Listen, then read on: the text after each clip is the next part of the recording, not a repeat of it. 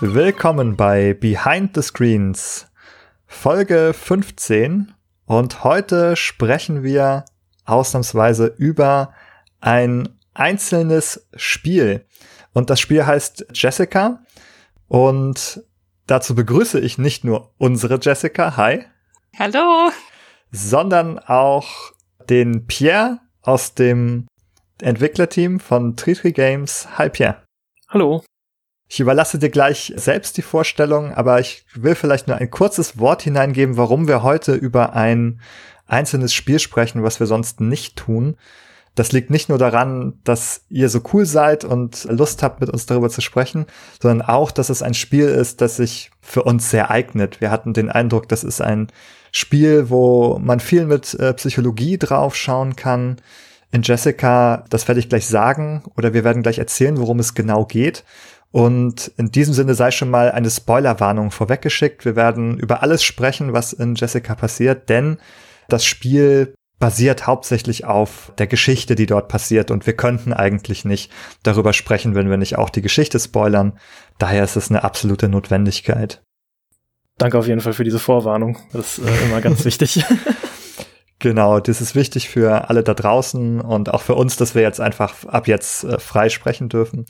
Ihr, ihr wart so freundlich und habt uns auch einen Key für das Spiel zur Verfügung gestellt. Wir haben es jetzt beide mittlerweile durchgespielt. Sowohl unsere Jessica, die nicht die Jessica im Spiel ist, über die wir auch noch sprechen werden. Es wird noch kompliziert heute, das auseinanderzuhalten.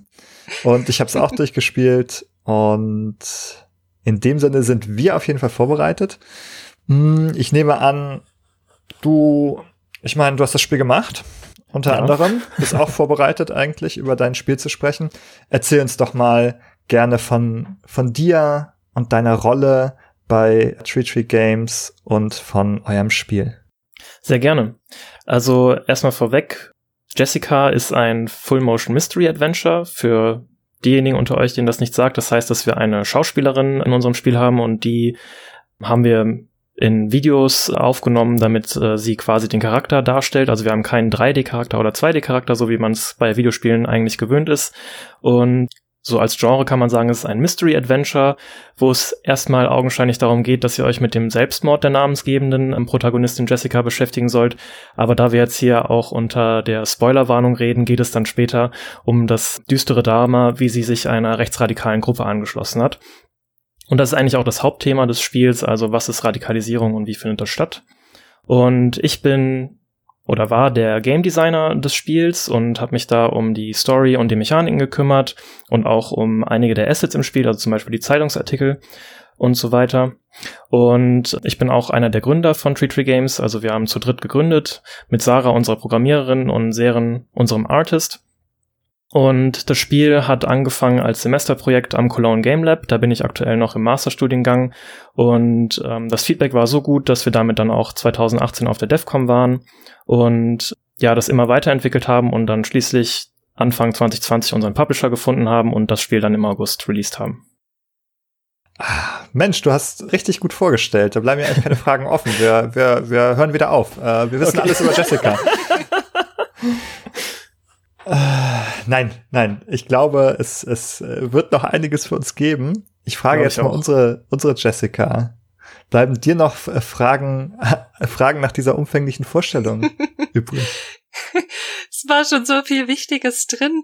Was mir doch bei der Recherche aufgefallen ist, was ich durchaus erwähnenswert finde, ist, dass ihr mit Jessica für den Ubisoft Blue Byte Best Newcomer Award beim Deutschen Entwicklerpreis 2018 nominiert wart. Genau. Also nominiert, aber leider nicht gewonnen. Aber die äh, Konkurrenz war auch stark, muss man da mhm. ja auch äh, lassen. Aber die Nominierung war auch schon viel wert, auf jeden Fall. Mhm. Ja. Ich denke auch allein eine Nominierung ist auch schon eine Auszeichnung, das muss man auf jeden Fall sagen. Da kommen auch schon nicht alle hin. Und ich denke, wir werden auch noch heute sehen, was es da für interessante, wirklich auch wichtige Aspekte in eurem Spiel gibt. Du hast es schon eigentlich den Kern angesprochen. Es geht um Radikalisierung, um Radikalisierungsprozesse, die wir, die wir dort nach äh, und miterleben. Wie kann man sich das vorstellen, wenn man das nicht gespielt hat? Also was, was kommt da auf einen zu, wenn man das Spiel startet? Also die Prämisse wäre erstmal dieser Gedankengang, dass wir zeigen wollten, dass man halt nicht mit diesem Hass geboren wird. Also das war für uns so ganz wichtig, das so in den Vordergrund zu stellen, sondern dass das halt eigentlich ein sehr komplexer Prozess ist, der da abläuft. Und wir wollten uns da wirklich auf Jessicas Geschichte konzentrieren und damit dann ihre ganze Biografie auch darstellen. Also sie erzählt einem, was in ihrer Kindheit, in ihren Teenagerjahren passiert ist und was dann schließlich so quasi der Alltag in ihrem Erwachsenenleben ist und man sieht dann quasi, wie sie sich auch als Mensch immer weiter verändert und wie sich auch ihre ihre Ausdrucksweise verändert und das wollten wir so in den Fokus setzen. Deshalb sind unsere Spielmechaniken auch sehr ja einfach gehalten. Man sucht quasi mit Hinweisen nach weiteren Videos, um weitere ja Sachen von Jessica zu erfahren und ansonsten hört man ihr halt zu, weil wir sie halt wirklich und ihre Geschichte in den Vordergrund stellen wollten. Und unsere Jessica, wie war deine, deine Erfahrung mit dem Spiel? Du hast es jetzt ja ganz frisch, du hast es diese Woche gespielt. Bei mir mhm. ist es schon wieder ein bisschen her. Deswegen frage ich dich, wie würdest du das beschreiben, wenn man das anmacht? Was passiert in dem Spiel? Was sieht man?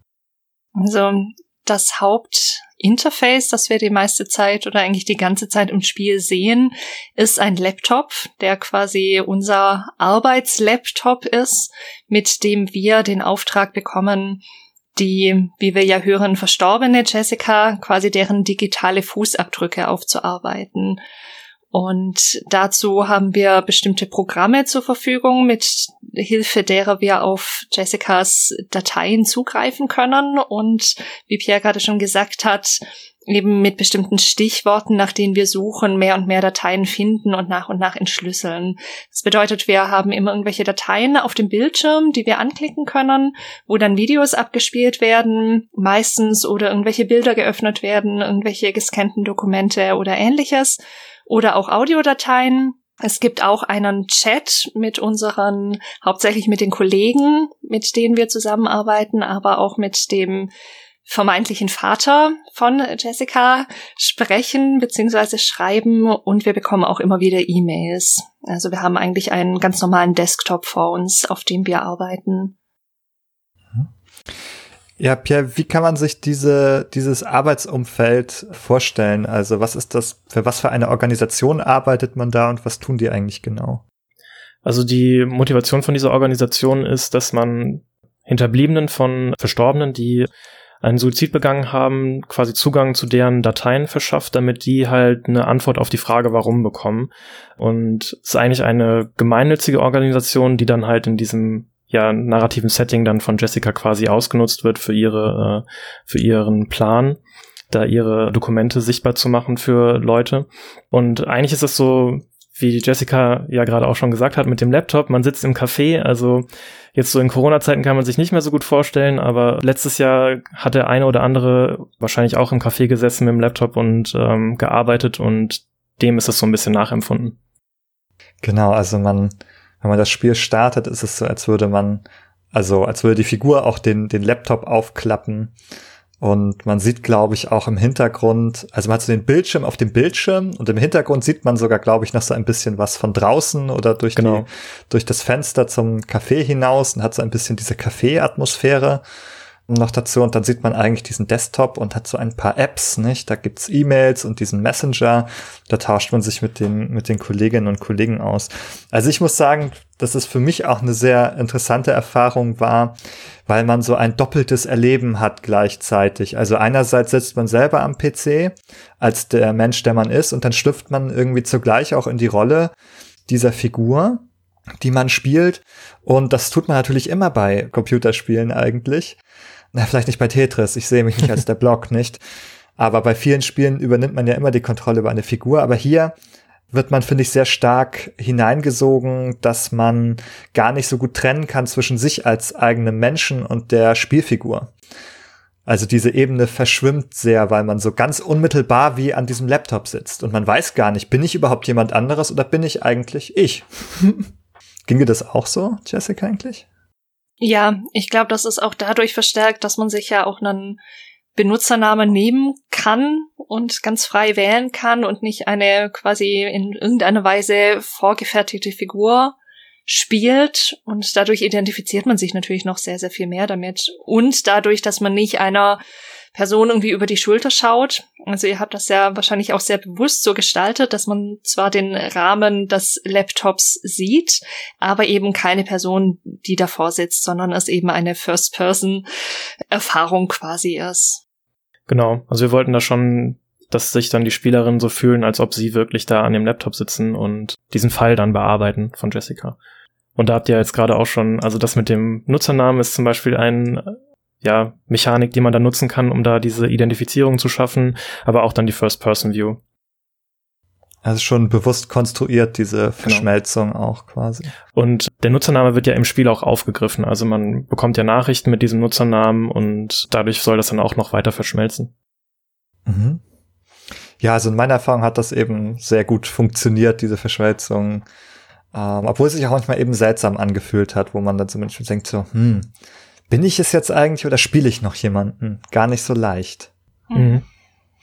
Gar nicht so leicht. Vielleicht sollten wir an dieser Stelle auch noch mal, bevor wir weiter in die Themen einsteigen, es ist schon gefallen, dass es auch um Suizid geht, hier eine, eine Content-Warnung noch mal aussprechen, dass wir jetzt über solche Themen sprechen, dass wir über Suizid sprechen, über sexualisierte Gewalt unter Umständen zu sprechen kommen und eben auch über Radikalisierung und andere Gewalt im, im Kontext dieser rechten Radikalisierung. Ja. Ist auf jeden Fall sehr wichtig. Und die gibt's natürlich auch im Spiel, möglichst spoilerfrei, aber da wollten wir auch schon sehr direkt sein, dass man da keine bösen Überraschungen erlebt. Genau, das ist ein, ein sehr gutes, ein sehr gutes Mittel. Natürlich kann man immer verstehen, ne, für eure Sicht, man will nicht zu viel vorwegnehmen einerseits, aber ich denke, die Schutzinteressen genau. der, der Betroffenen eventuell wiegen da schon höher. Deswegen finde ich auch eine sehr gute Entscheidung, dass ihr das gemacht habt. Ja. Jessica, ich gebe mal, ich gebe mal an dich. Ich würde gerne anfangen, über diesen, diesen Kern des Spiels zu sprechen. Wir haben jetzt ja also rausgefunden, was wir machen. Wir sitzen da am PC und tüdeln damit diesen Dateien herum. und wie, wie kommen wir, also wie ist dieser Weg eigentlich zu dem Thema Radikalisierung. Ja, das ist ja tatsächlich ein sehr, sehr spannender Weg, weil das am Anfang in keiner Weise absehbar ist, dass sich das so entwickelt. Wir fangen also an mit den ersten Videos, in denen sich die Jessica vorstellt, nachdem wir die ersten Keywords eingegeben haben, in denen sie erstmal so von ihrer Kindheit erzählt und wie das so im Kindergarten war und was ihre Lieblingsfächer in der Schule waren und dass sie da in Deutsch besonders gut war. Und so erzählt sie viele Dinge aus, aus ihrem Leben. Und ja, also nach und nach kommen auch immer mehr negative Dinge zur Sprache, die in ihrem Leben passiert sind so sehr prägende Erlebnisse. Ich denke, da kommen wir auch sicher gleich nochmal genauer drauf zu sprechen. Und ja, man könnte sagen, es kommt dann quasi eins zum anderen und sie lernt dann Menschen kennen, die sich offenbar im rechten Umfeld aufhalten und scheint dann über die Zeit von Video zu Video auch immer extremere Ansichten quasi zu übernehmen und zu immer mehr Dingen bereit zu sein, zu denen sie in den ersten Videos von dem, was sie da erzählt, sicher nicht bereit gewesen wäre. Mhm. Das fand ich sehr, sehr spannend, weil es mir so vorkam, und ich meine, Pierre, du hast das gerade vorhin auch schon so ein bisschen angesprochen, dass ihr auch versucht habt, die Jessica als, als normalen Menschen darzustellen, die quasi, ja, durch verschiedene Dinge irgendwo reingerät, aber die nicht so geboren wurde. Das ist ein gutes äh, Stichwort. Du sagtest, wir zeigen, dass die Menschen nicht mit dem Hass geboren werden. Vielleicht, also ich verstehe das so, du hast die Figur geschrieben, ja? Also ja, bei so einem kleinen Team ist immer schwierig zu sagen, wer hat was geschrieben, äh, aber wir haben das, also es war auf jeden Fall ein Team-Effort, das da zusammenzuführen, also es dann, ähm, wo alle drei immer Input geben konnten und auch bei den Dreharbeiten hat dann auch ja Lisa dann noch mit Input geliefert, also Lisa ist unsere Schauspielerin, die dann Jessica porträtiert hat und da war das dann so in gemeinsamer Zusammenarbeit, also es gab nie dieses okay. wie beim klassischen Film ausgeschriebene Drehbuch und dann haben mir Lisa gesagt, hier sprich das mal bitte von Anfang bis Ende durch sondern wir haben das dann so ein bisschen auch mit Improvisation gemacht, damit es auch so ein bisschen echter wirkt, weil es sollte halt diesen ja Amateur-Vlog-Charme haben und sie hat sich dann da aber auch so krass auf die Emotionen konzentrieren können, dass es dann halt wirklich auch packende Videos sind. Und genau. Mhm. Das heißt, ihr habt es gemeinsam geschrieben oder gemeinsam entwickelt, hat sich diese Figur. Und vielleicht erzähl, erzähl uns doch mal, was ist sie denn eigentlich für ein Mensch? Also als Kind und Jugendliche. Mhm. Also ähm, Jessica ist eigentlich wirklich ein ganz normaler Mensch am Anfang in ihrer Jugend, in ihren Teenagerjahren. Da sind auch Geschichten mit drin, die ich so erlebt habe, die viele andere wahrscheinlich auch erlebt haben. Jeder hatte mal ein Haustier, das ihnen die Welt bedeutet hat, Freunde, mit denen man sich gut verstanden hat, Kinder, die man geärgert hat, Kinder, von denen man selber geärgert wurde. Also sie ist da wirklich jemand, der gerne auch äh, in die Grundschule geht und am Unterricht teilnimmt und Geschichten gerne schreibt und Kreativität auslebt und äh, sehr naturverbunden. Aber da kommt schon so ein bisschen auch durch, so in der ähm, Reflexion dann nachher, die Jessica so bringt in den Videos, dass ihre Mutter halt eine Alkoholikerin war zum Beispiel. Das ist dann auch vielleicht ein Thema, das, wo sich manche dran, äh, ja, sich auch wiedersehen können. Bei mir war es jetzt zum Beispiel der Opa, wenn wir mal so offen darüber reden, dass man da sagen kann, dass man sowas in der Familie halt auch hat. Also da wirklich so diese, so die, die Anfänge sind dann halt gleich so bei Jessica und im Vergleich zu anderen Leuten, vielleicht auch zu Spielerinnen und Spielern, die das dann gespielt haben. Genau. Mhm.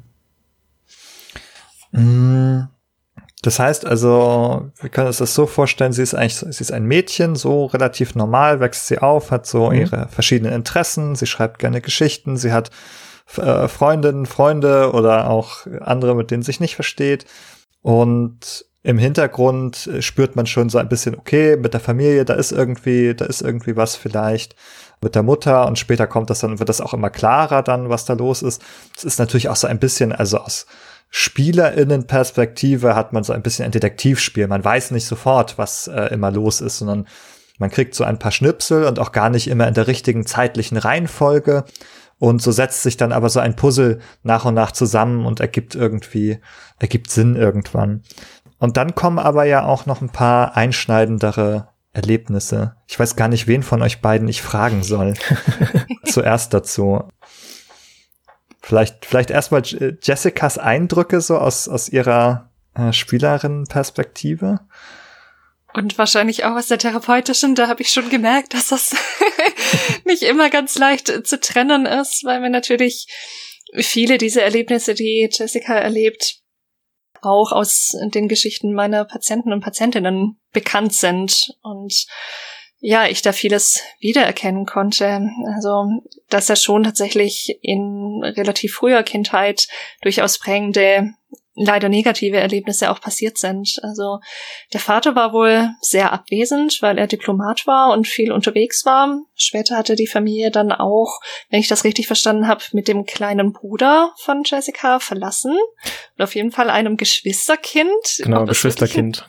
Bruder ist, es war mir nicht so ganz klar. Ich dachte, irgendwo sei mal ein Er gefallen, aber ich war mir nicht sicher. Also mit irgendeinem Geschwisterkind auf jeden Fall. Die Mutter ist Alkoholikerin, das, das haben wir schon gehört. Und später taucht dann ja auch noch ein Stiefvater auf, der sehr grenzüberschreitend wohl auch war. Also sie erzählt, dass er ihr Zimmer betreten hat, ähm, sie schlecht behandelt hat, wirklich in die Privatsphäre eingegriffen hat, das Zimmer durchwühlt, die Tagebücher geöffnet und solche Dinge. Und ja, im Großen und Ganzen wird da eigentlich ein Bild gezeichnet, fand ich zumindest, von einem ziemlich wenig haltgebenden und emotional nicht warmem Elternhaus. Also ich glaube, so eine der Grunderfahrungen, die Jessica gemacht hat, zumindest von dem, was in den Videos rauskommt und was sie sich ja auch geprägt hat, war, dass sie relativ wenig Erfahrung von Verlässlichkeit gemacht hat. Also dass jemand wirklich da ist, verlässlich da ist, sie auch mit ihren Emotionen auffängt. Da hat sie auch an einigen Stellen finde ich, kam für mich sehr rüber, dass sie sehr einsam war mit, mit all ihren Erlebnissen und nicht wirklich jemanden hatte, an den sie sich da wenden konnte.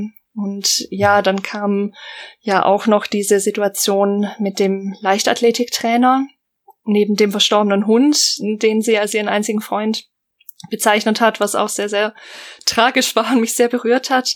Ja, dass dann dieser Leichtathletiktrainer auftauchte und das machte erstmal einen guten Eindruck. Also er hat sie ermutigt und es sah so aus, als ob sie sehr talentiert in diesem Leichtathletik Ding war und Chancen auf ein Stipendium sogar hatte, um vielleicht auch aus diesem Elternhaus rauszukommen.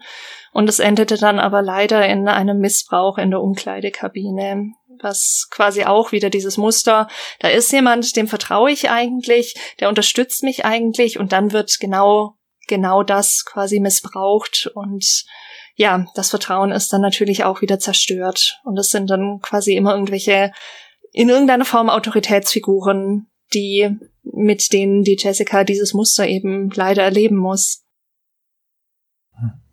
Pierre, vielleicht kannst du uns sagen, also sind das so für euch auch Teil eines, Teile eines Erklärungsmusters, warum dann später sich Jessica entwickelt, wie sie sich entwickelt? Oder anders gefragt, also warum habt ihr diese verschiedenen Bausteine so ausgewählt?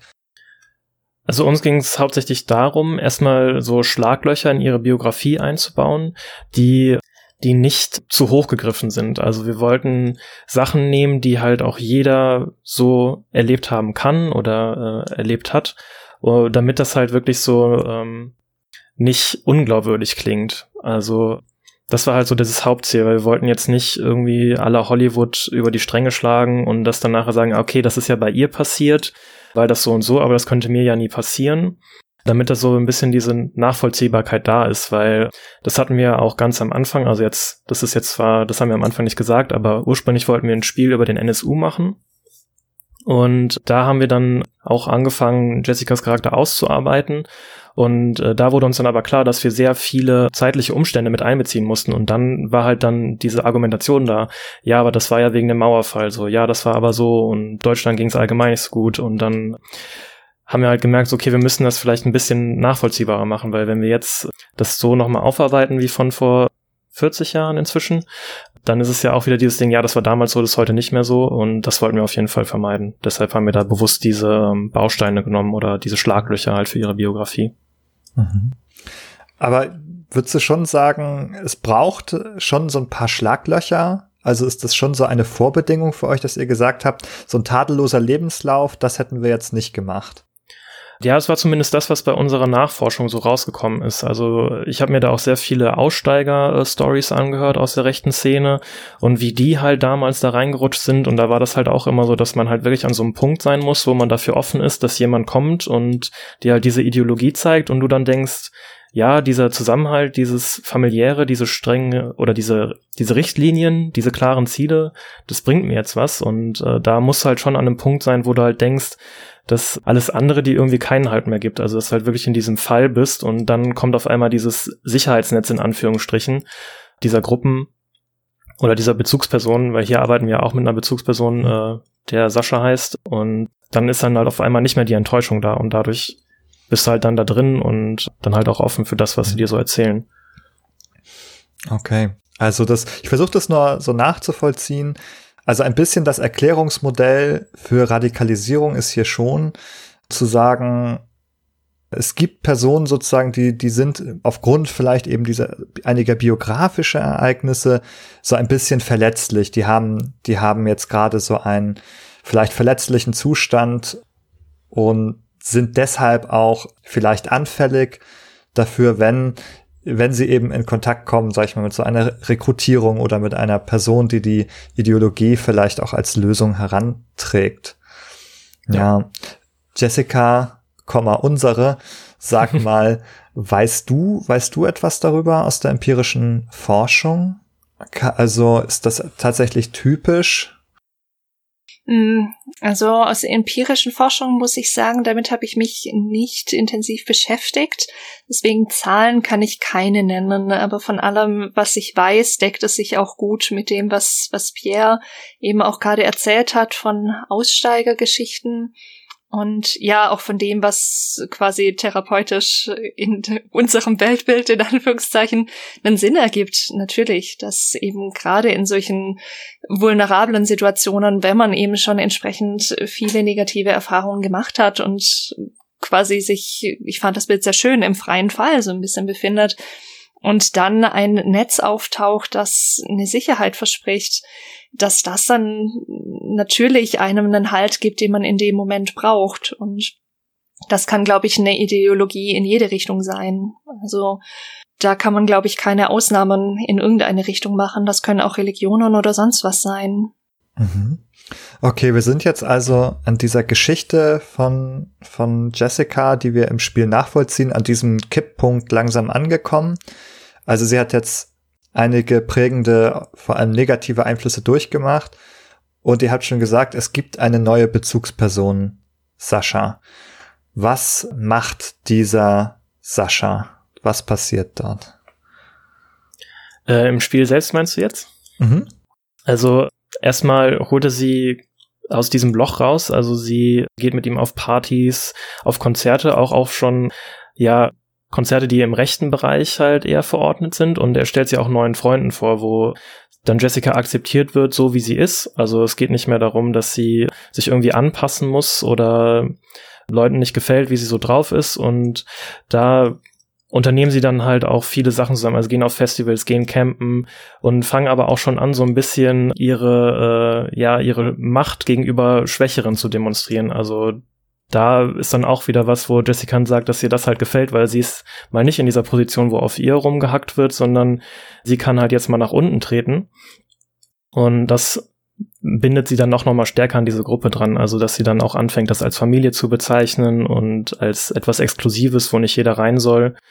Und genau, und da bildet sich dann immer mehr so eine Gruppe, die dann auch anfängt, diese, diese Vokabeln zu übernehmen, dass man sich vorbereiten muss auf Aktionen und dass alles geplant wird und so weiter. Also es nimmt dann auch dieses, ja, diese Professionalität an, die wir uns dann quasi von dem NSU geliehen haben, die ja dann gezielt auch, ja, Anschläge durchgeführt haben und das ist dann noch so ein bisschen der Ur, der Einfluss aus unserem Urkonzept quasi.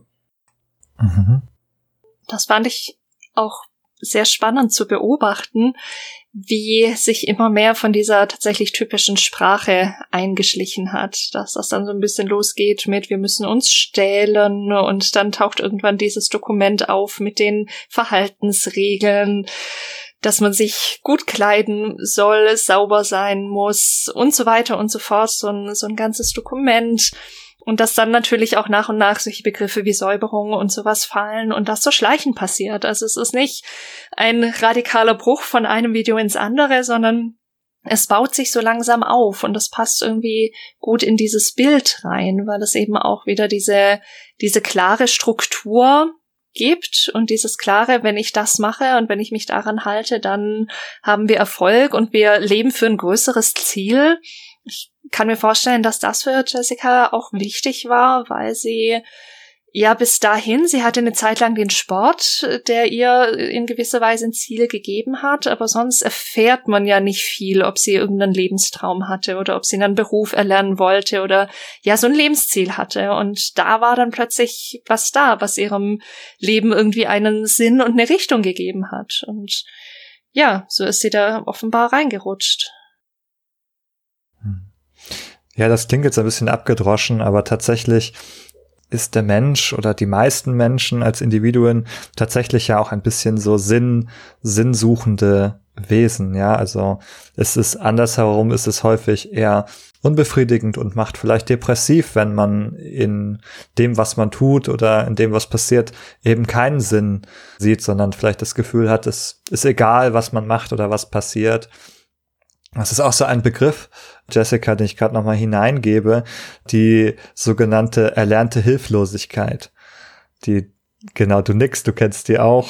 Ähm, das ist ein Begriff aus der Psychologie, wenn eben Menschen solche negativen Erfahrungen machen, die damit verbunden sind, dass sie selbst hilflos dem gegenüber ausgeliefert sind, eben zum Beispiel gegenüber Autoritätspersonen, die ja, wenn man Kind ist und Jugendliche ist, noch eine sehr starke Macht haben oder vielleicht sogar eine Art Allmacht, gegen die man sich gar nicht wehren kann, dann kann man sowas entwickeln, sozusagen ein Gefühl davon, dass man selber hilflos ist und nichts unternehmen kann.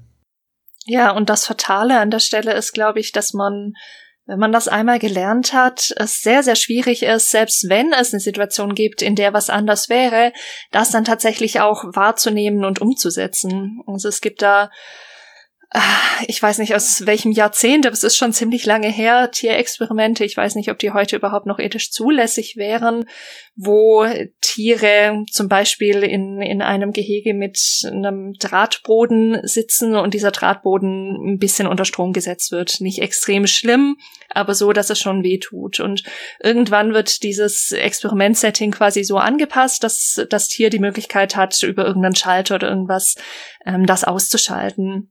Und selbst wenn das klar ist, dass das so funktioniert, äh, probieren die Tiere das dann oft gar nicht mehr aus, ob, ob es eine Möglichkeit gibt, das irgendwie zu unterbinden, weil sie eben davor gelernt haben, ich kann nichts machen und ich muss das, ich muss das quasi ertragen. Und natürlich kann man Tiere nicht eins zu eins mit Menschen gleichsetzen. Natürlich sind wir in unserem Verstand doch äh, deutlich komplexer.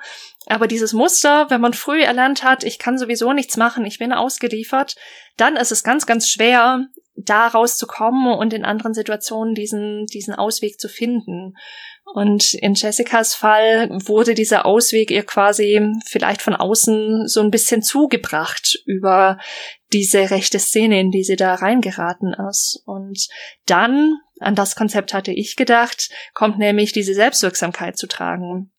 Also sie macht dann plötzlich die Erfahrung, oh, ich kann tatsächlich was bewirken. Zwar auf eine, auf eine schlimme Art und Weise, indem sie andere Menschen verletzt und Anschläge plant, aber sie merkt, ich kann tatsächlich was tun und ich kann was bewegen. Und das ist ja auch das große Narrativ, das verfolgt wird, wenn wir hier Anschläge verüben oder einen Laden zertrümmern und ja, was alles so im Laufe des Spiels geschieht von den Dingen, die sie erzählt. Da passieren Dinge und die haben Medienecho, es gibt dann Zeitungsartikel dazu und so weiter und so fort. Also mit meinen Taten kann ich jetzt plötzlich doch was bewirken. Ja, ähm, wir haben jetzt schon so viel über, über Taten gesprochen. Also Jessica wird eigentlich von, von eher einem, einem Opfer selbst zur Täterin in diesem neuen Umfeld. Pierre, was, was passiert da? Was machen diese, diese Gruppe? Was, was sind das für Taten, die da passieren? Also es fängt damit an, dass sie sich gegen die Aufsichtspersonen auf einem Campingplatz durchsetzen, also die da einfach ihr wildes äh, Aufgebaren quasi unterbinden wollen. Die wird dann zusammengeschlagen, diese Person, auch krankenhausreif, und die Gruppe verlässt dann einfach den Ort und das zeigt schon so, dass das so halt da gar nicht mehr diese, dieses Bewusstsein dafür da ist, dass diese Person jetzt sterben könnte.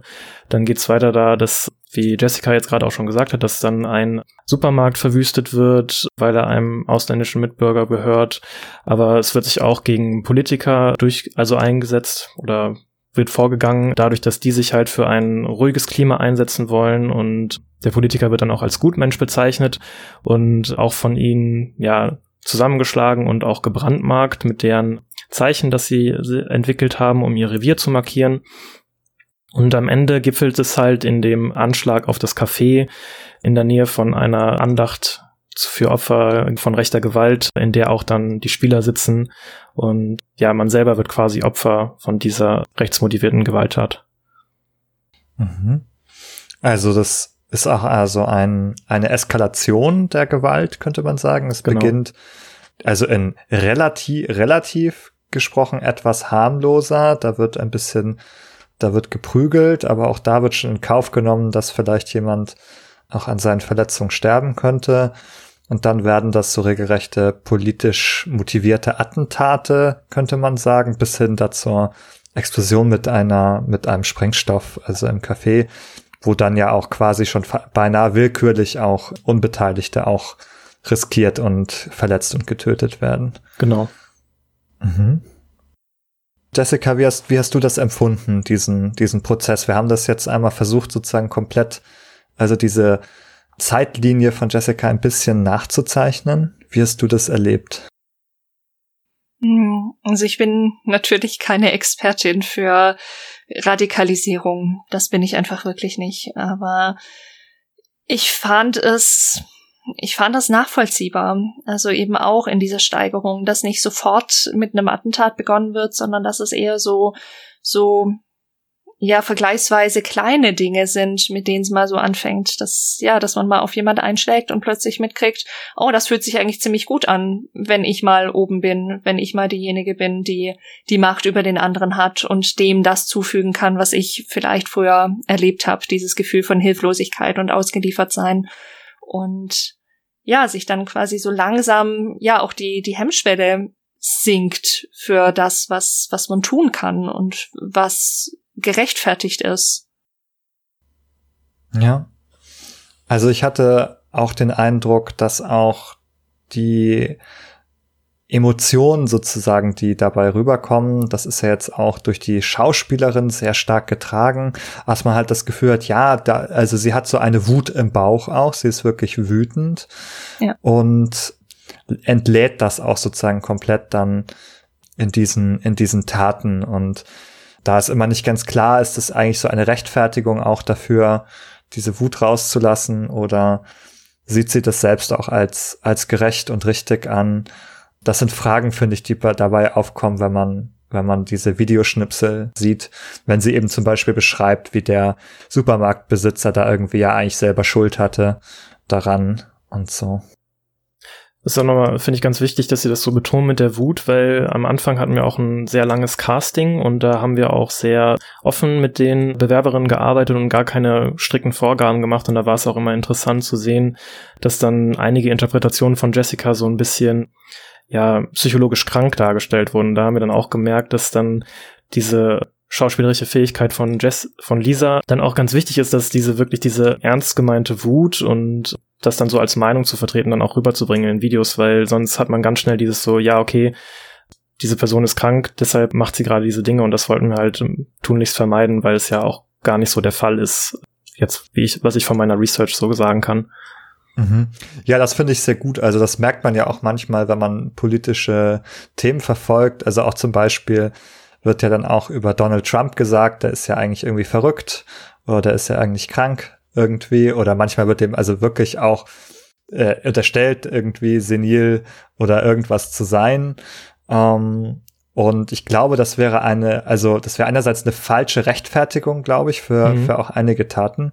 Und andererseits trägt es ja auch zur Stigmatisierung von psychischen Erkrankungen bei. Ja. Ich glaube, der Punkt ist da eben auch, dass wir natürlich, wenn irgendwelche schlimmen Dinge passieren, immer auf der Suche sind nach einer Erklärung. Also wir wollen irgendwie verstehen können, wie was passieren konnte, dass wir uns nicht erklären können, dass wir schlimm finden, dass uns berührt, dass uns mitnimmt. Und dann ist es natürlich sehr, sehr leicht, eine Erklärung herzunehmen und zu sagen, naja, die Person ist psychisch krank gewesen. Die hat irgendwelche Auffälligkeiten gehabt, die erklären, warum das passiert ist. Und es viel, viel schwerer auszuhalten ist, mitzukriegen, oh, es kann sein, dass das eine Person ist wie du und ich. Und da sind Dinge zusammengekommen, die dazu geführt haben, dass das passiert ist. Und natürlich hat die Person immer noch ähm, eine Verantwortung dafür, das ist ganz klar.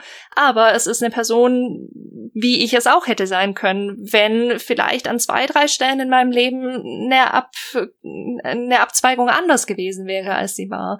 Und ich glaube, das macht es ja auch noch mal so ein bisschen bisschen bedrohlicher und noch schwerer aushaltbar, dass es eben nicht die speziellen Fälle sind, die ganz besonderen Menschen, die irgendwie krank oder sonst irgendwie abartig anders komisch sind, sondern dass es einfach jeden treffen kann. Mal ganz abgesehen davon, dass Menschen mit psychischer Erkrankung natürlich nicht irgendwie mehr gewalttätig sind, zwingend oder irgendwie anderweitig abartig oder sonst was. Das ist natürlich ganz klar. Mhm.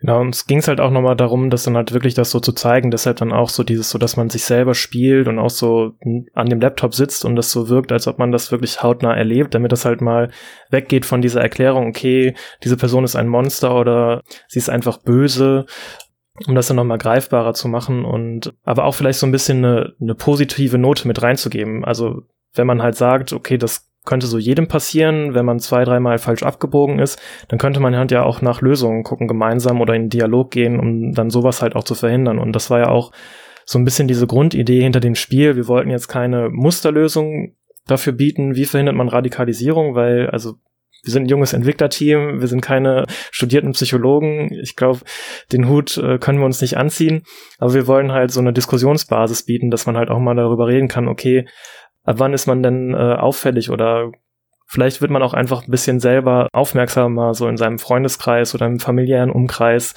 Wer zeigt jetzt hier Anzeichen, die so ähnlich sind oder mit wem sollte ich einfach mal reden, dass man halt selber auch dieses anfängt, dieses Schutznetz dann zu bieten, das dann halt vor den kritischen Netzen quasi aufgespannt wird, damit die Leute halt nicht weiter im freien Fall sind.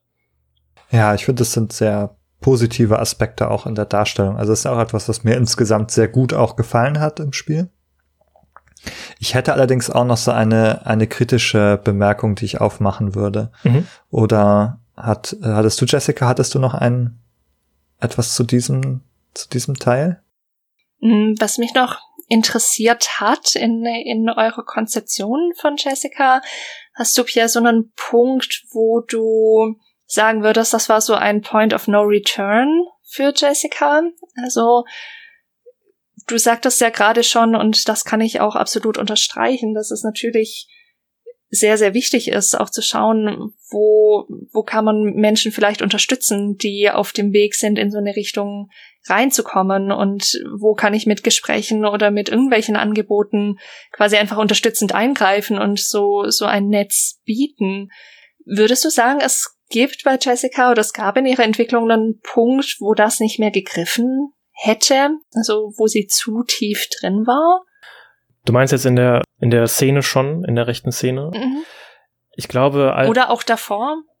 Es ist so ein bisschen schwierig zu sagen. Also dadurch, dass ich jetzt auch kein Psychologe bin, weiß ich nicht, wie weit Menschen dann nicht mehr abholbar sind. Ich würde halt sagen, dass zum Beispiel so der sexuelle Missbrauch halt ein sehr krasser Einschnitt bei ihr war, weil es halt wieder diese äh, Enttäuschung oder diese Misshandlung durch die ja durch eine Machtperson ist. Also da könnte man sicher noch rangehen, aber ich denke mal, es ist halt sehr schwierig, äh, dann nicht als so eine Person auch zu wirken, wenn man versucht zu helfen. Ja. Weil meistens gibt man dann auch Ratschläge und ich glaube, dass da könnte das dann schon sehr abwehrend angenommen werden.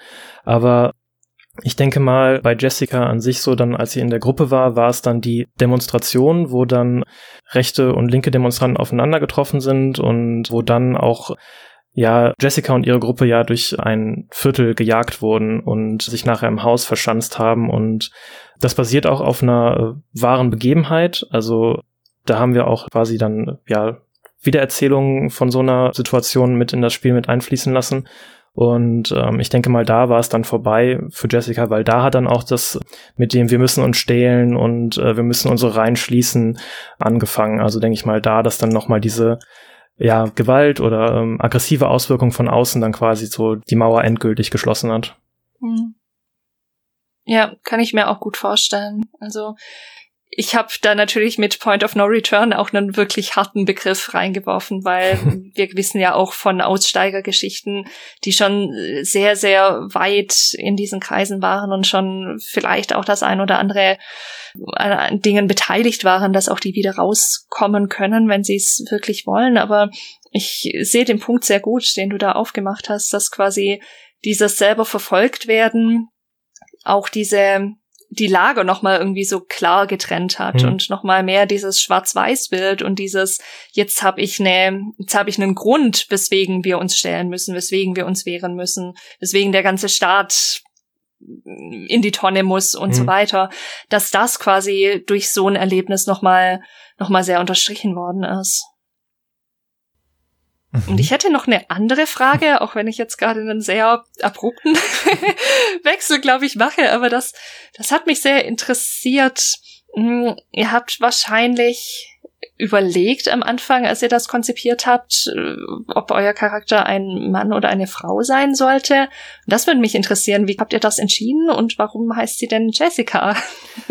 also das führt darauf zurück, dass wir uns ja sehr intensiv mit dem NSU beschäftigt haben und Beate Schäpe ist ja die letzte Überlebende des Trios damals und wir wollten dann quasi den weiblichen Ausgleich noch dazu bieten, also dass dann quasi Jessica auch mit der Gruppe quasi befreundet ist, aber dann auch so ein bisschen, ja, biografische Sachen teilt, damit es halt quasi ein bisschen so ein die Situation in den NSU aufarbeitet. Also deshalb war es dann mhm. ähm, ein weiblicher Charakter. Und der Name Jessica führt so ein bisschen auf die NSU-Mordserie zurück, da sie äh, unter den äh, Cesca-Morden auch geläufig waren in den Medien, weil die Waffe da mhm. äh, benutzt wurde. Und ja, Jessica ist dann so ein bisschen ein, ein ja, ist doof jetzt zu sagen Easter Egg, aber es ist quasi an den, äh, an den Namen der Waffe angelegt. Wow. Genau. Das äh, ist tatsächlich ein spannendes, ein spannendes Easter Egg. Ich würde gerade nur mal einen, einen Werbeblock quasi für Begrifflichkeiten einfügen an dieser Stelle.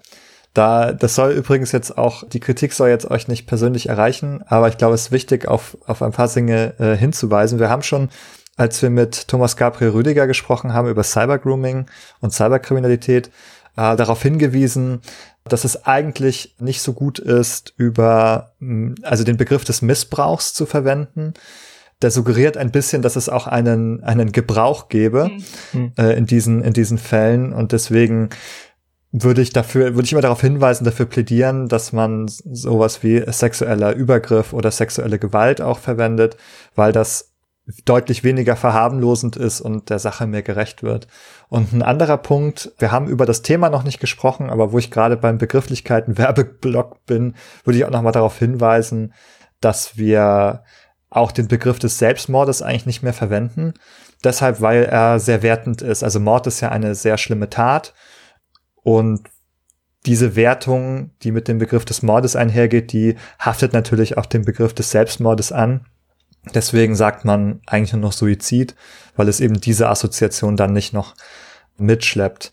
Genau, das war eigentlich nur mal also als Werbeblock für, für uns alle und für alle Menschen da draußen, weil ich glaube, dass das sehr wichtig ist, mhm. darauf auch, darauf auch zu achten. Und Jessica möchte eine Ergänzung machen.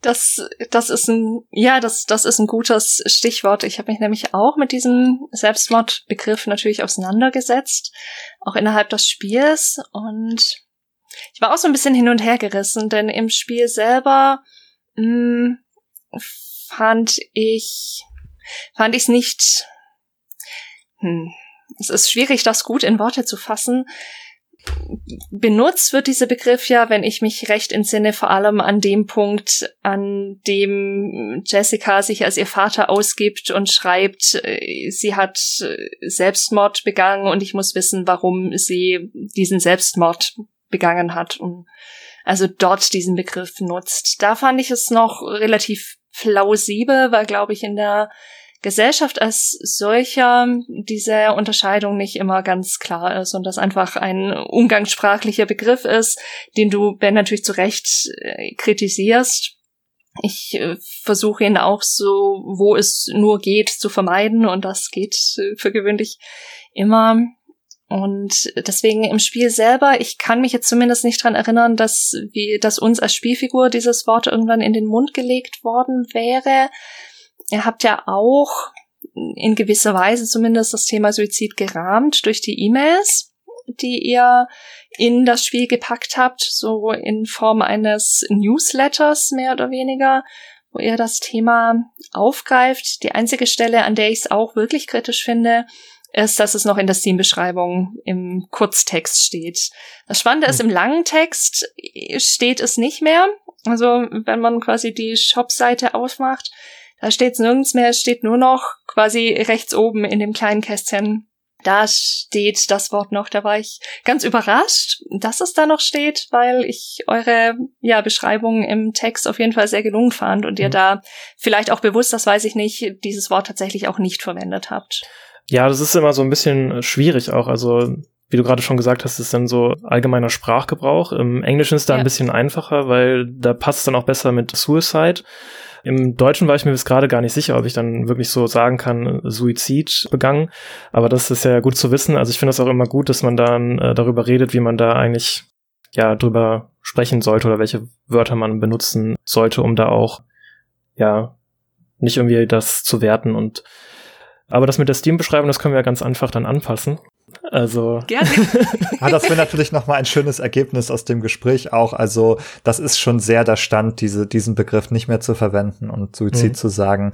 Der ist, glaube ich, mittlerweile auch recht bekannt, gesellschaft, also okay. gesellschaftlich langsam auch etabliert dadurch. Ich habe es mir auf jeden Fall notiert und werde das dann Ach, auch schön. an weitertragen. sehr schön, das, das ist sehr uns. erfreulich. Ich würde jetzt noch mal, bevor wir auch zu diesem Thema vielleicht noch etwas mehr kommen und zu dem Twist des Spiels, der dann auch zum Ende führt, hm, noch mal auf diese Radikalisierung zu sprechen kommen.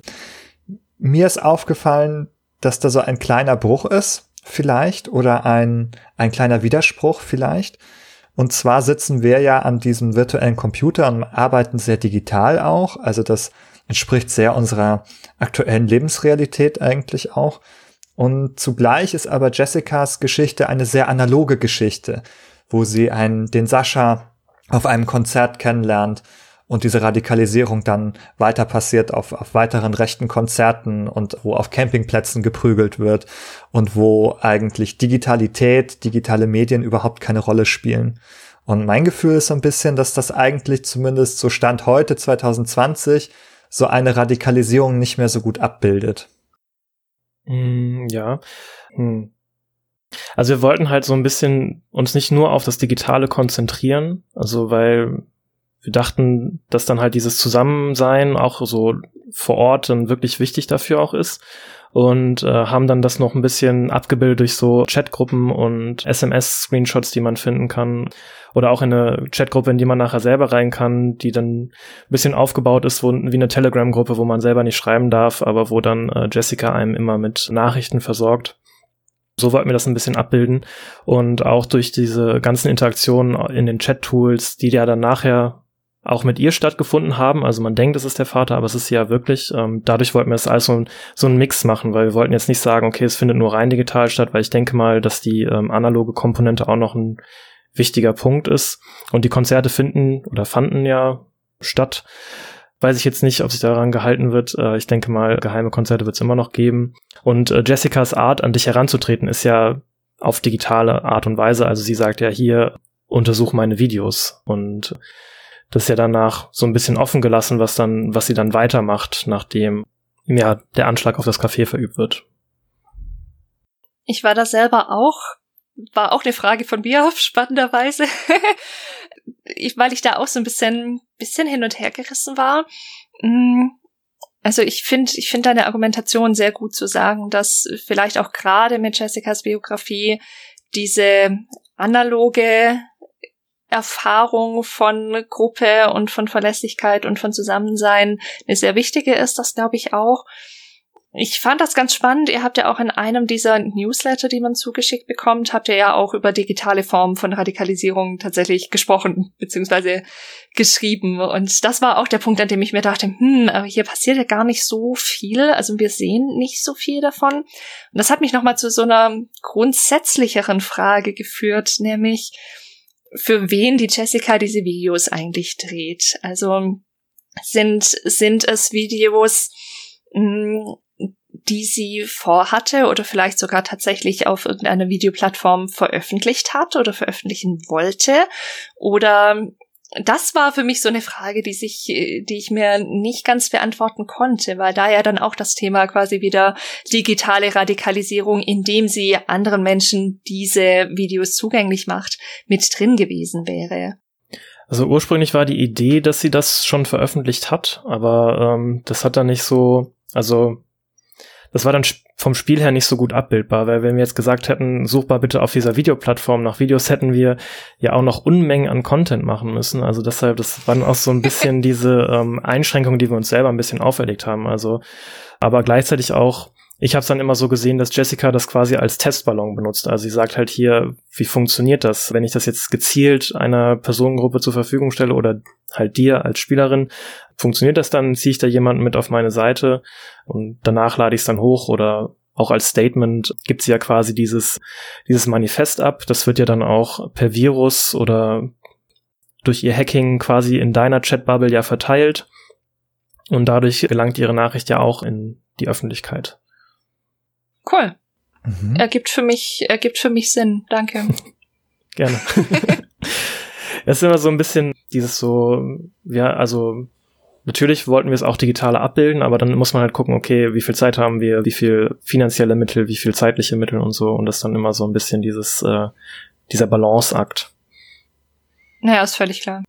Mhm, ja, das ist schon nachvollziehbar. Ich muss halt sagen, ich, weil ich mich halt mit dem Thema Radikalisierung eben hauptsächlich in den Kontexten von 2020 mhm. sehr beschäftigt habt, eben wenn es darum geht, was passiert zum Beispiel bei Steam oder Reddit oder 9gag, wie, also welche Rolle spielen diese Plattformen und Kontexte und heutzutage offenbar eine sehr große.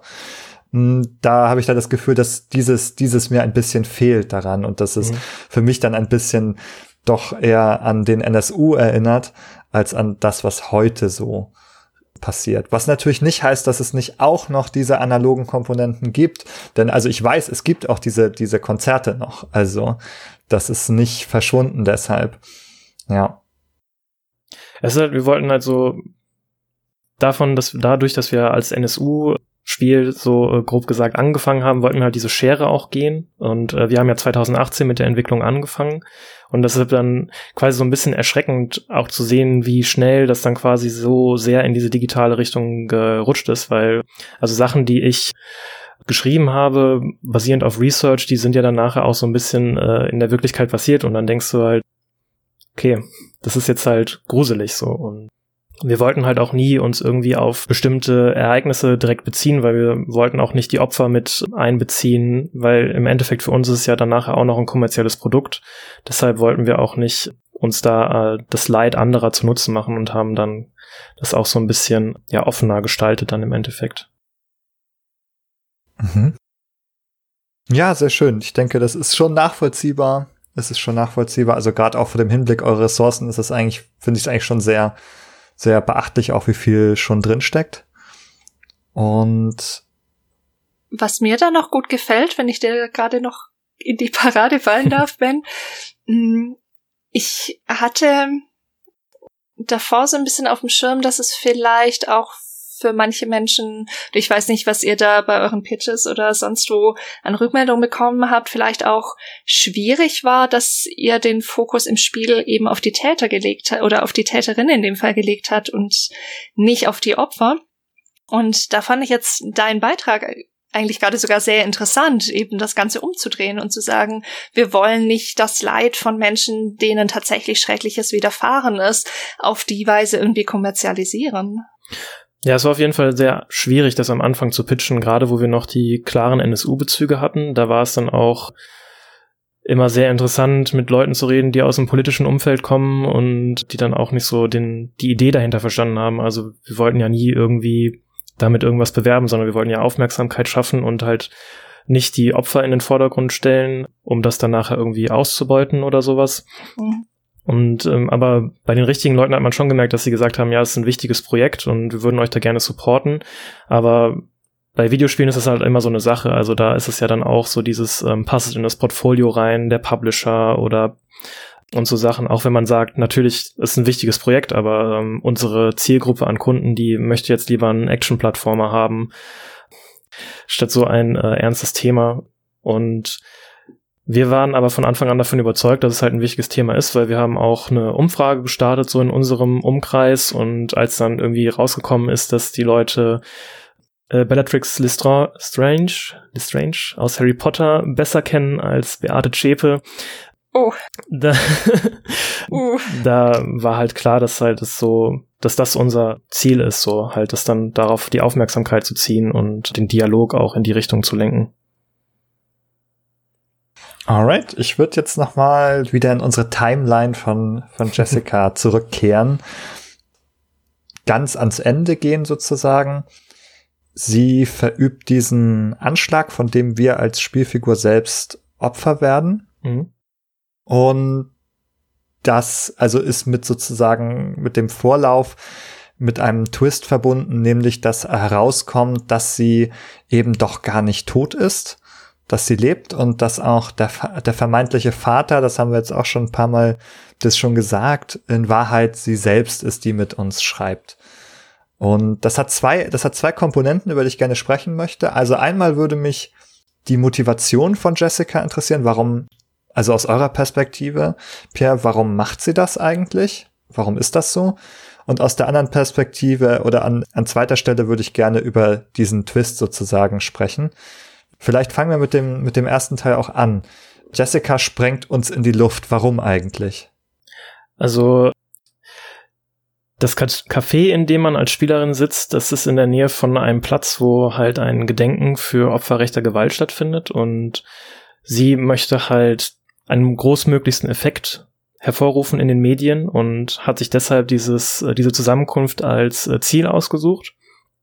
Und man selbst stirbt dann quasi als Kollateralschaden. Also das soll dann auch nochmal zeigen, dass ähm, oder auch für einen klaren Bruch sorgen bei den Spielerinnen, dass wenn man wirklich durch diese Nähe zu Jessica, durch die First Person oder das, äh, den eigenen Namen im Spiel haben, wenn man da wirklich auf die Idee kommt, so das, was sie sagt, ist ja gar nicht so verkehrt, dass man halt wirklich auch die, die Konsequenz am eigenen Leib miterlebt, auch wenn man nicht unbedingt zu dem Ziel dieses Hasses oder dieser Wut oder der Ideologie gehören sollte, dass man da auch drunter leiden kann und dass es dann auch nochmal diese Konsequenzen sehr stark verdeutlichen soll. Den Punkt kann ich sehr gut nachvollziehen. Den finde ich, glaube ich, in seiner Aussage auch ganz gut und nachvollziehbar. Also, dass man die verheerenden Konsequenzen auch so nachvollziehbar macht. Hm, was ich mich aber noch gefragt habe, ist, warum inszeniert sie eigentlich diese ganze Geschichte mit dem Laptop und spricht uns sozusagen als der vermeintliche Vater an, inszeniert ihren Suizid und so weiter. Warum passiert das eigentlich? Also der falsche Suizid war basiert so auf der Idee des Untertauchens, also dass sie halt wirklich mit dieser alten Jessica abschließt und dann vielleicht auch so diesen ja, Suizid auf der mentalen Ebene vollzieht, also dass sie halt sich wirklich von ihrer Vergangenheit loslöst, also auch von ihrem Vater, ihn dann vielleicht nochmal als Deckmantel benutzt, um mit dieser Gruppe in Kontakt zu treten, weil das ist ja die Voraussetzung, dass es dann die Angehörigen sind, die sich da in Kontakt setzen. Und zu ihrem Vater hatte sie ja sie kennt ihn halt nicht und oder nicht mehr so gut. Und zu ihrer ihre Mutter war halt quasi so der größere Dämon, der sie länger in ihrem Leben äh, begleitet hat. Deshalb fiel die Wahl halt dann auf den Vater. Und ähm, genau, also dieses wirklich mit der Persönlichkeit abschließen und dieser diese neue Persönlichkeit komplett auf aufzugehen, ist dann quasi so der Grund für diesen falschen Suizid. Mhm. Also für mich ist es tatsächlich immer so ein Fragezeichen im Spiel gewesen, aber warum tritt sie dann an diese Organisation heran und lässt diesen Laptop nochmal analysieren? Das mhm. kramt ja eigentlich ihre Vergangenheit jetzt nochmal hervor, anstatt damit abzuschließen. Ja, also so ein bisschen, man spielt sich zwar selber, aber die Idee war auch ein bisschen, dass man mit Jessica verwandt ist. Also am Ende sagt sie ja in die Kamera, Du wirst dich fragen, ob deine geliebte Schwester wieder morden wird. Und deshalb haben wir auch so ein bisschen offen gelassen, was für ein Geschlecht das Geschwisterchen hat. Also, dass man als Spieler so ein bisschen diese Identität des, des Geschwisterchens einnimmt.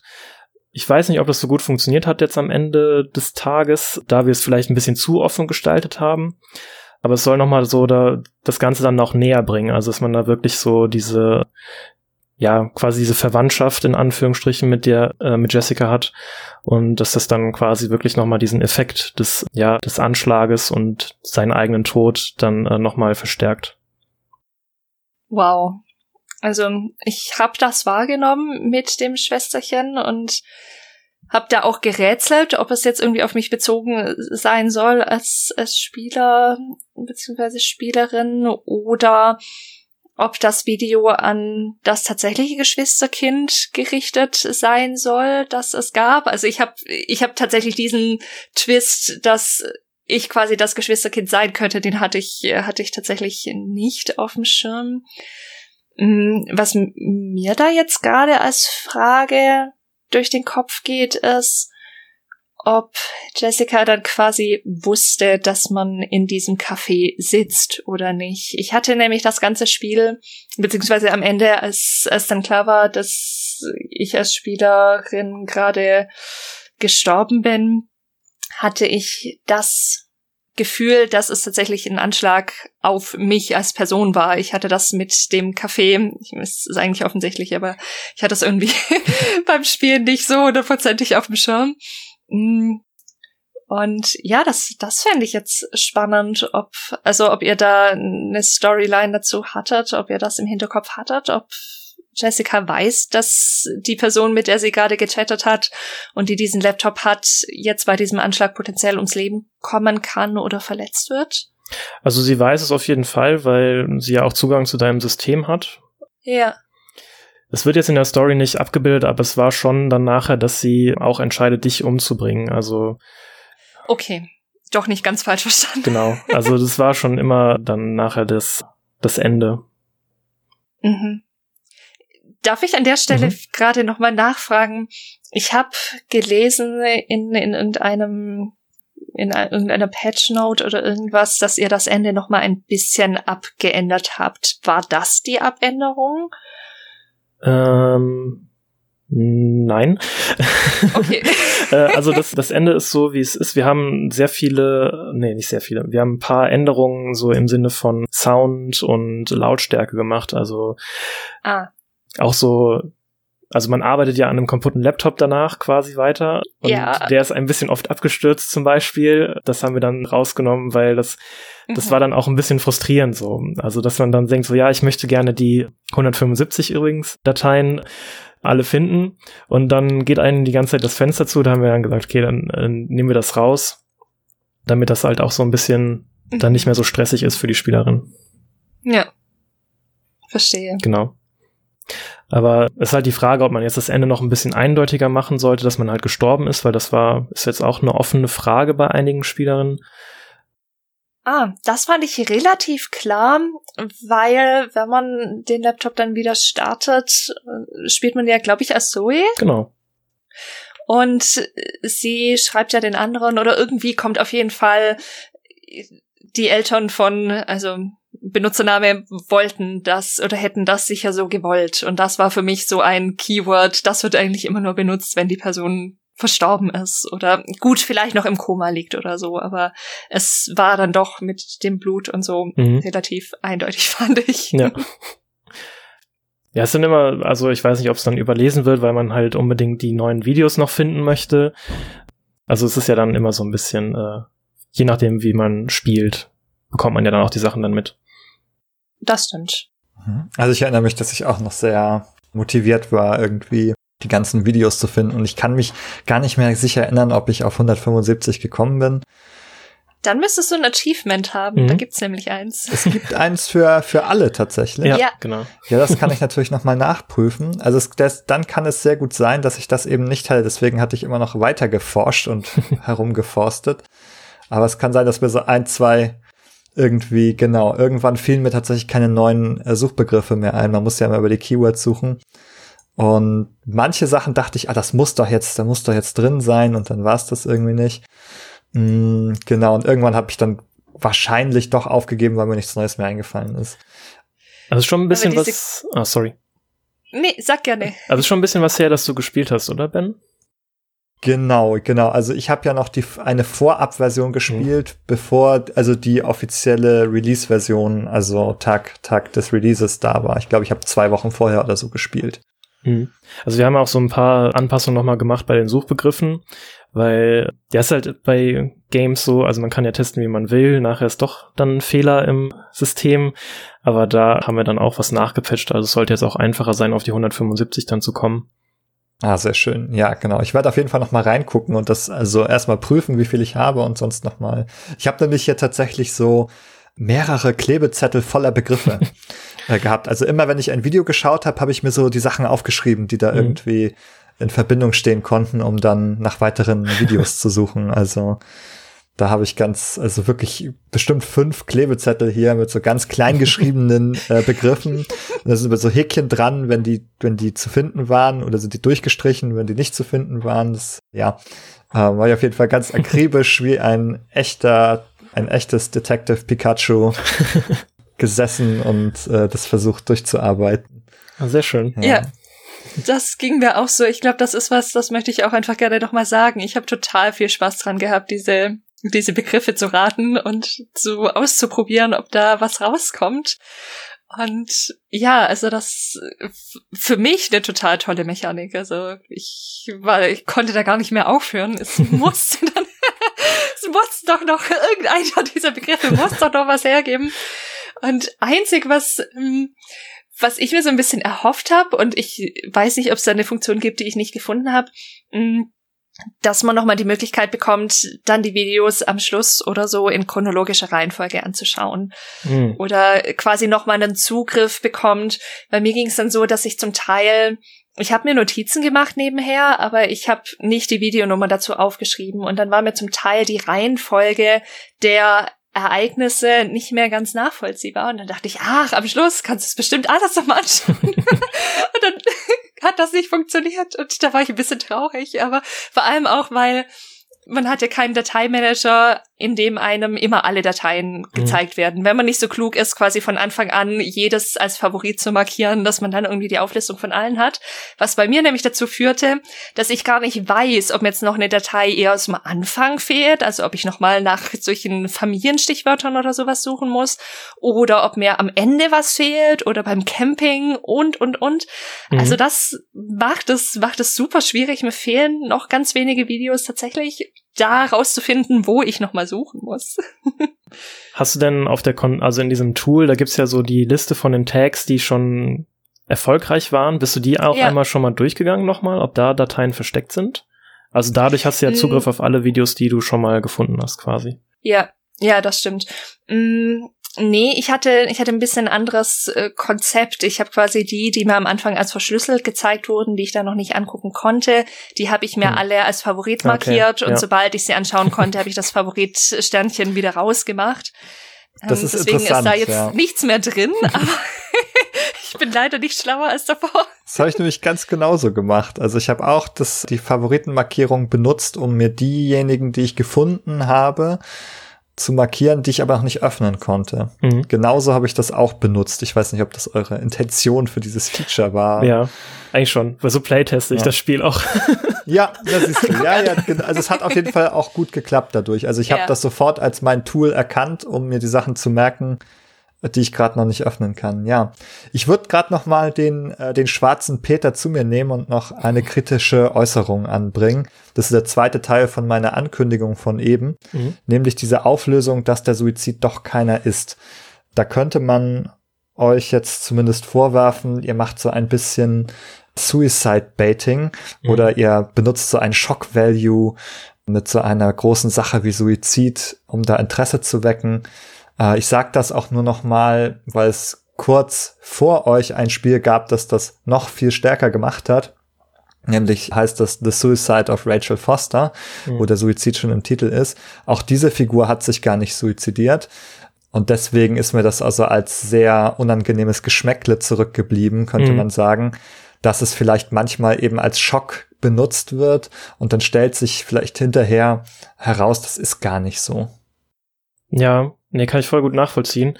Aber schockieren wollten wir damit nicht. Wir wollten schon irgendwo ähm, Empathie hervorrufen, wenn man das liest und auch dann nachher auch diesen, halt den Twist dann, dass sie radikalisiert wurde, noch ein bisschen dann unterstreichen. Also das ist gar nicht so dieses, dass man das jetzt vielleicht erwartet, weil wenn wir das vorweggenommen hätten mit der Radikalisierung, dann fehlt auch der Story ein bisschen ja dieser Aha-Effekt, weil dann am Anfang haben wir halt das immer so ein bisschen geplaytestet, auch auf den Messen. Was erzählen wir jetzt den Leuten? Worum geht's in diesem Spiel? Und da haben wir auch die unterschiedlichsten Szenarien genommen und es war auch immer so eine Frage der Ethik. Ja, wir suchen jetzt hier in Dateien von fremden Leuten rum. Finde ich jetzt auch nicht so cool. Und irgendwie war es dann, wenn es darum ging, dass die Person verstorben ist und dass man das für die Familie macht, war dann dieser Punkt, wo die Leute gesagt haben, okay, dann bin ich bereit, das zu machen. Also da war dann irgendwie so dieses so, ja, du hilfst der Familie. Da war dann auch dieses so, ja, ich spiele das Spiel, äh, um das zu lösen, um da den Grund zu finden. Da war dann die Bereitschaft auf einmal da, wenn wir es vorher gemacht haben mit von wegen, diese Person wird verdächtigt wegen Gewalttaten, dann wollten die Leute auch nicht so sich darauf einlassen, wenn es halt keinen offiziellen Haftbefehl gab oder äh, und so Sachen und ähm, es war dann so ein bisschen so die Jongliererei mit diesem, wie schaffen wir den Zugang, ohne dass die Leute halt nachher wissen, okay, es geht hier um eine Person, die radikalisiert wird.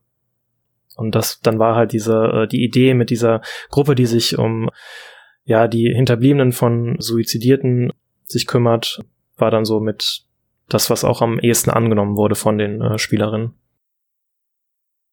Das finde ich jetzt auch nochmal einen spannenden Punkt, weil Ben und ich haben uns da natürlich auch schon ein bisschen drüber unterhalten, eben auch zu diesem äh, in Anführungszeichen potenziellen Suicide Baiting. Mhm. Ich habe schon auch geahnt und wir hatten wir hatten ja auch davor schon Kontakt miteinander. Ich habe euch auch nicht so eingeschätzt, dass das jetzt euer Ziel war. Deswegen fand ich das jetzt aber doch noch mal schön, eure Intentionen dazu auch zu hören und es hat sich mir schon ergeben, dass natürlich, so wie das Game aufgebaut ist, es am Anfang dann Suizid geben muss, weil sonst die Geschichte oder auf jeden Fall eine tote Person geben muss, dass die Geschichte sonst nicht wirklich funktioniert. Und ich fand das nochmal schön, als du das vorhin erzählt hast mit diesem neuen Leben. Also da ist ja so ein bisschen Symbolik mhm. quasi drin. Und ich komme ja aus so einer Psychotherapie-Ecke, wo ganz viel mit Symbolik gearbeitet wird und also aus der jungianischen Richtung, wo das ein ganz, ganz wichtiges Ding ist, auch zum Thema Träume und sowas. Und jetzt mache ich hier einen ganz, ganz kurzen Exkurs, aber ich habe mich da so gefreut, als du das vorhin sagtest, weil in der Traumdeutung wird Tod oft als Wandlungssymbol verstanden. Also gar nicht so sehr als jemand ist tot und jetzt ist quasi was zerstört und kaputt und unwiederbringlich, sondern etwas wandelt sich und das ist ja in, wie du das beschrieben hast, hat sich mir das sehr erschlossen, dass sie durch diesen fingierten Suizid oder fingierten Tod allgemein eben tatsächlich in eine neue Rolle und quasi in eine neue Identität ein Stück weit reinschlüpft und sich da was gewandelt hat. Mhm. Und was ich auch spannend fand, war, das war nämlich noch meine Frage, die ich so ein bisschen kritisch fand, hm, genau die, ob dieser Job, den wir als Spieler und Spielerinnen machen, eigentlich ethisch vertretbar ist. Und das fand ich, fand ich ganz spannend, dass du sagtest, aber ich weiß auch, dass ich da relativ strenge moralische Vorstellungen für mich persönlich zumindest habe. Ich, dass, dass wir vor allem diese Videos weitergeben. Also, ich bin da deswegen vor allem auch drauf gekommen, weil Jessica ja am Anfang eben diese Geschichte erzählt, dass dieser Stiefvater in ihrem Zimmer war und da alles durchforstet hat und auch die Tagebücher aufgeschlagen hat und so eine Grenzüberschreitung stattgefunden hat und ich dann plötzlich dachte, ui, eigentlich in gewisser Weise begebe ich mich gerade selber auf genau dieselbe Schiene und werde auf ziemlich genau dieselbe Art grenzüberschreitend. Natürlich ist dann schon relativ ersichtlich, diese Videos wurden gemacht und es ergibt sich natürlich im Laufe des Spiels, dass es ihre Intention war, dass diese Videos von mir auch gefunden werden. Aber so dieses erste, hm, ich grab mich da durch. Also, was ich auch für, was ich ich persönlich jetzt auch bei einer äh, Person, die sich suizidiert hat, tatsächlich kritisch fände. Also wenn man mich jetzt auch in meiner fachlichen Rolle das zu fragen würde, mhm.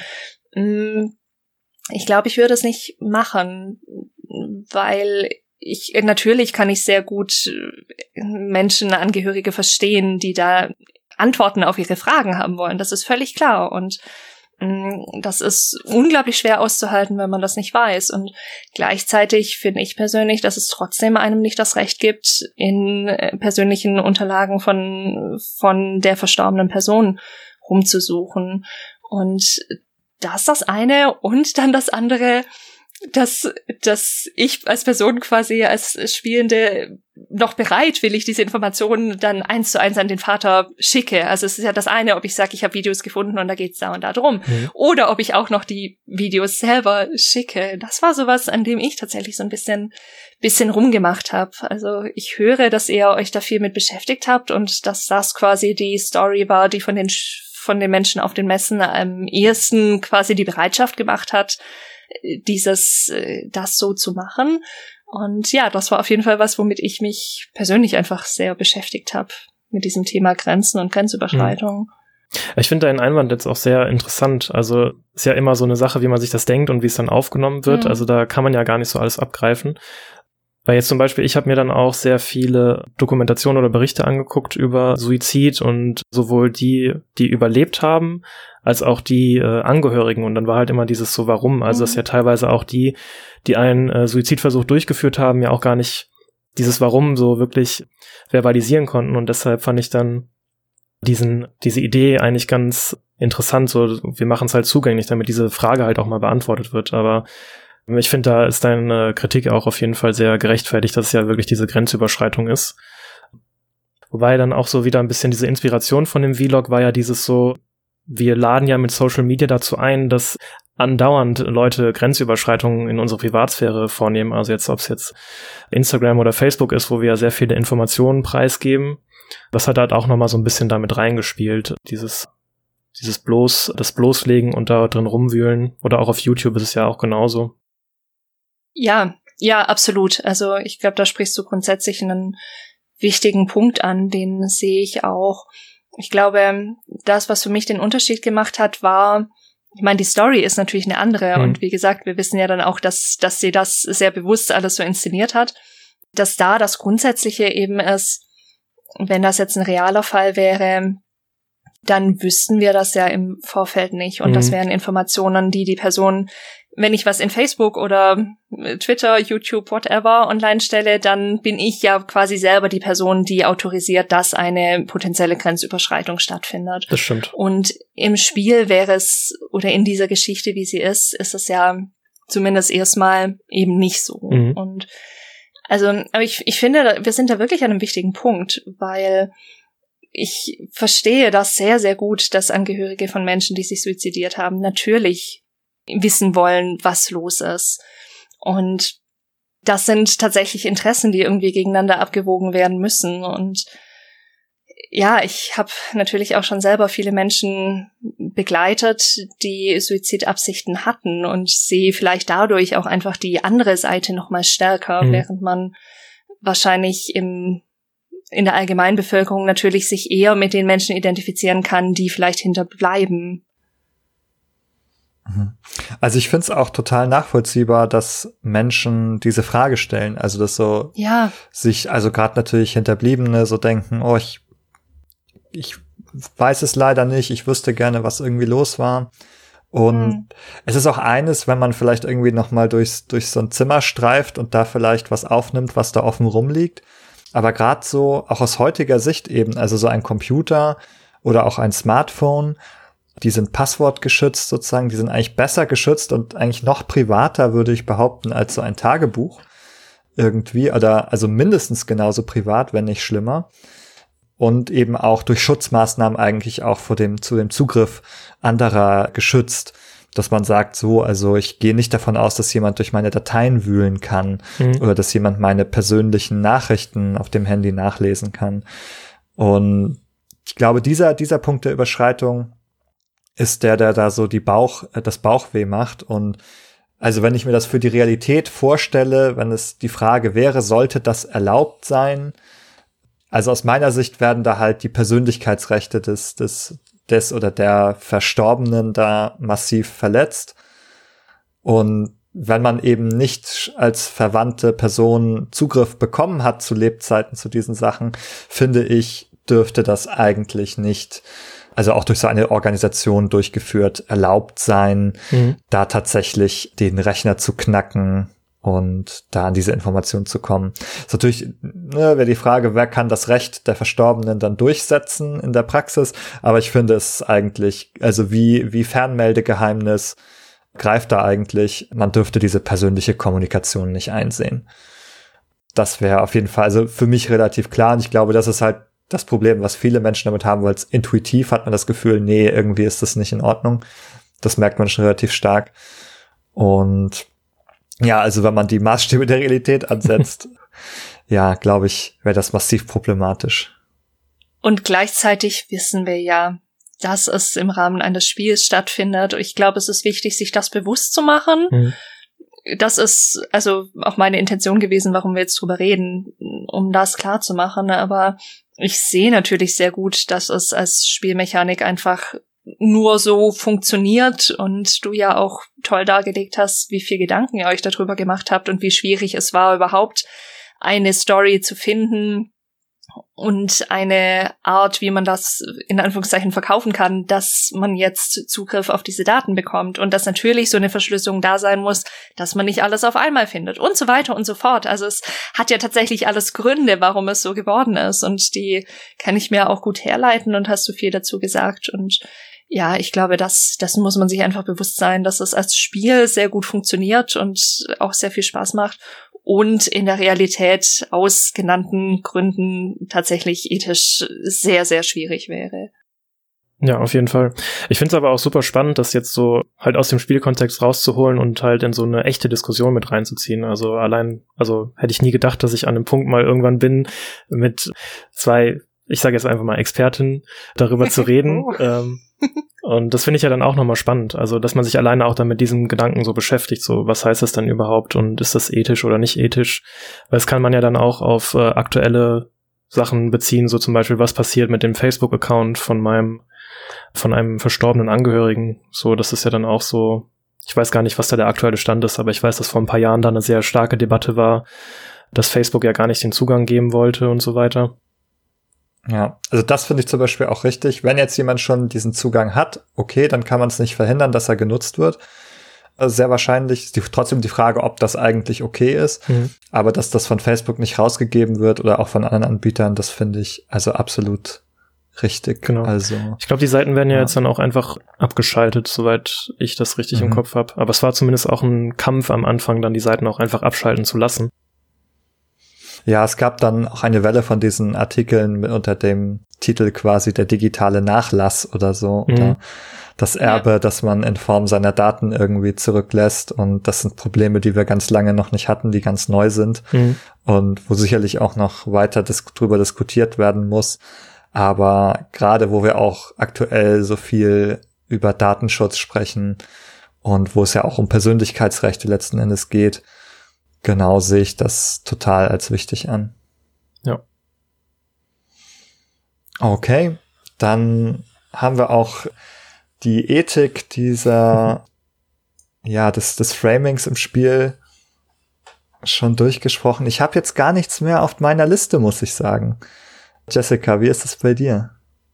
Ich tatsächlich auch nicht so, weil du Pierre einfach schon an so vielen Stellen so viele Dinge eingearbeitet hast, die ich dich fragen wollte, was ich, was ich total spannend fand. Aber vielleicht können wir trotzdem noch mal kurz so gesondert drauf kommen, weil du es immer nur so ein bisschen in einem Nebensatz erwähnt hast. Ihr habt ja offenbar sehr viel recherchiert. Du hast vorhin so ein bisschen erzählt, du hast Aussteigervideos angeschaut, du hast Mm, in die Richtung viel recherchiert. Was waren denn so eure Quellen, die ihr benutzt habt? Kannst du da was zu sagen? Boah. Ähm, oh je, was für ein Fass habe ich da aufgemacht? ähm, ich, äh, also wir haben sehr viel recherchiert. Also wir haben auch am Anfang beim NSU haben wir damit angefangen, uns sehr viel Berichterstattung, direkte Berichterstattung auch von damals anzugucken. Wir haben auch mit Leuten geredet, die den äh, Prozess begleitet haben und uns da Sachen rausgezogen. Wir haben auch mit politischen Einrichtungen geredet, um da mal so einen Einblick zu bekommen, wie ist das denn überhaupt mit Radikalisierung und habt ihr überhaupt Interesse an so einem Spiel? Wie kommt das da so an? Und dann, je weiter wir weg vom NSU sind, desto breiter sind eigentlich unsere, Fech äh, unsere Quellen auch gefächert worden. Also ich könnte jetzt sagen, ich habe auch sehr lange quasi Monat, äh, täglich habe ich mir Twitter, 4chan, Reddit und 8chan angeguckt. Was passiert denn da so? Wie reden die Leute miteinander? Wie wird sowas aufgenommen? Und dann, äh, ja, also eigentlich wirklich auch so direkte Quellen dann, also einfach so die, das Milieu beobachten, was ist so auf diesen einzelnen Plattformen ähm, los, aber dann auch mal direkt zu gucken, was hat denn Hollywood mit dieser Idee oder mit diesem, ähm, mit diesem Konzept der Radikalisierung, mit diesen historischen Ereignissen gemacht. Also da war ja dann, als letzter Film war ja dann aus dem Nichts, wo es ja dann auch äh, an die NSU-Geschichte angelehnt war. Wie haben die das verarbeitet und auch so andere, kleinere Produktionen. Und dann halt mal so zu gucken, wie ist das denn überhaupt so im, im Mainstream dargestellt? Also haben da wirklich dann, ich weiß nicht, ist halt wirklich schwierig, dann äh, gezielte Quellen zu benutzen, aber wir haben uns da wirklich alles angesehen, um einfach mal offen dafür zu sein und auch zu sehen, was andere darüber zu äh, erzählen. Klingt auf jeden Fall nach intensiver Recherchearbeit, die ihr betrieben habt. ja, auf jeden Fall. Also das war, das war dann auch ein bisschen anstrengend dann irgendwann, weil es ja dann wirklich so sehr einseitige, ja, Beschallung dann war und mm. genau. Ja. Mir ist noch eine letzte Frage eingefallen für dich. Was wünscht ihr euch denn? Wer sollte das Spiel spielen? Ja, das ist tatsächlich eine sehr gute Frage. Also wir haben das für ein jüngeres Publikum entwickelt, die sich noch gar nicht so sehr damit beschäftigt haben oder die vielleicht auch so ein bisschen abseits von dieser äh, Bubble sind. Also zum Beispiel, ich bin in einer sehr politischen Twitter-Bubble. Die muss man aber auch erstmal reinfinden, würde ich jetzt mal behaupten. Und da ging es halt darum, also wir hatten mal mit Lehrern gesprochen, die meinten zum Beispiel, das wäre auch schon geeignet für Schülerinnen ab der zwölften Klasse, glaube ich, so im Rahmen von Gewaltentstehung. Ich denke auch, dass halt so in diesem jünger, also junge Erwachsene, dass da auf jeden Fall sich mit beschäftigen sollten. Also definitiv keine Expertin auf den Bereich Radikalisierung, die dann schon wissen, was jetzt alles äh, passiert. Weil dann ist, da können wir dann, glaube ich, auch nicht so viel neue Informationen bieten. Aber es ist natürlich super interessant, darüber zu reden, so machen wir was richtig, machen wir was falsch, äh, was könnte ein weiteres Spiel quasi besser machen. Oder was können andere Firmen davon lernen, dass wir das gemacht haben, wenn sie selber solche Projekte machen wollen. Und ja, auf jeden Fall eine jüngere Zielgruppe, die sich, die gerade so einen Einstieg damit haben möchte in das Thema oder gerne auch Lehrer, die den Unterricht ein bisschen interaktiver gestalten wollen, weil man kann ja mit der Klasse ja auch einfach nach diesen Begriffen suchen. Also es kann ja dann klassisch reingerufen werden oder auf Zoom im Chat geschrieben werden. Genau, das war so immer die Intention, also da junge Erwachsene an das Thema heranzuführen und zu zeigen, dass es halt nicht irgendwas ist, was fernab irgendwo anders passiert, sondern halt auch hier in Deutschland passiert ist und auch noch immer passiert. Wow, toll.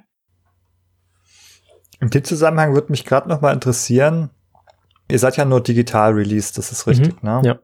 Habt ihr mal so ein IARC-Formular ausgefüllt für ein Altersrating? Nee, also soweit ich weiß nicht, da müsste ich den Publisher mal fragen. Äh, wir wurden allerdings für die für den Indie Arena Booth wurden wir gewertet, da wurde unsere Demo gewertet von der USK und die war 12 geratet, wenn ich mich richtig erinnere. Ah ja, okay, das ist eine ganz interessante. Information. Nur für die, für die Hörerinnen und Hörer nochmal äh, zur Einordnung. Also äh, es ist so, dass wenn ein Spiel digital erscheint, muss es keine äh, muss es nicht bei der USK eingereicht werden. Das ist nur dann wichtig, wenn ein Spiel physikalisch erscheint und in eine Ladentheke gelegt werden soll. Aber es gibt äh, seit einigen Jahren ein Verfahren, das sich iArc nennt. Da können Entwicklerinnen und Entwickler selbst ein Formular ausfüllen und eine Auskunft über das Spiel geben. Und wenn man das anständig gemacht hat, kommt dann eine Altersbewertung dabei heraus, die dann zumindest übereinstimmen soll mit der Bewertung, wie sie auch bei der USK herauskäme. Ja. Ja.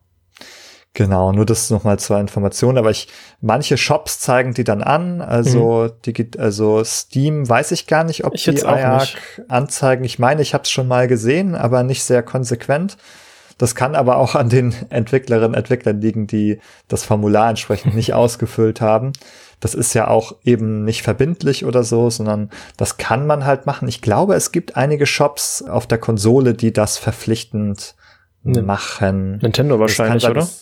Ja, das ist auch mein Gedanke. Also ich kann mir vorstellen, dass Nintendo das fordert, dass AJAC ausgefüllt mhm. wird, damit sie etwas darstellen können als äh, Altersbewertung. Okay, das war eigentlich nur ein kleiner Exkurs. Pierre, hast du, hast du noch letzte Worte oder etwas, das du den Hörern Hörern mit auf den Weg geben möchtest? Hm, gute Frage.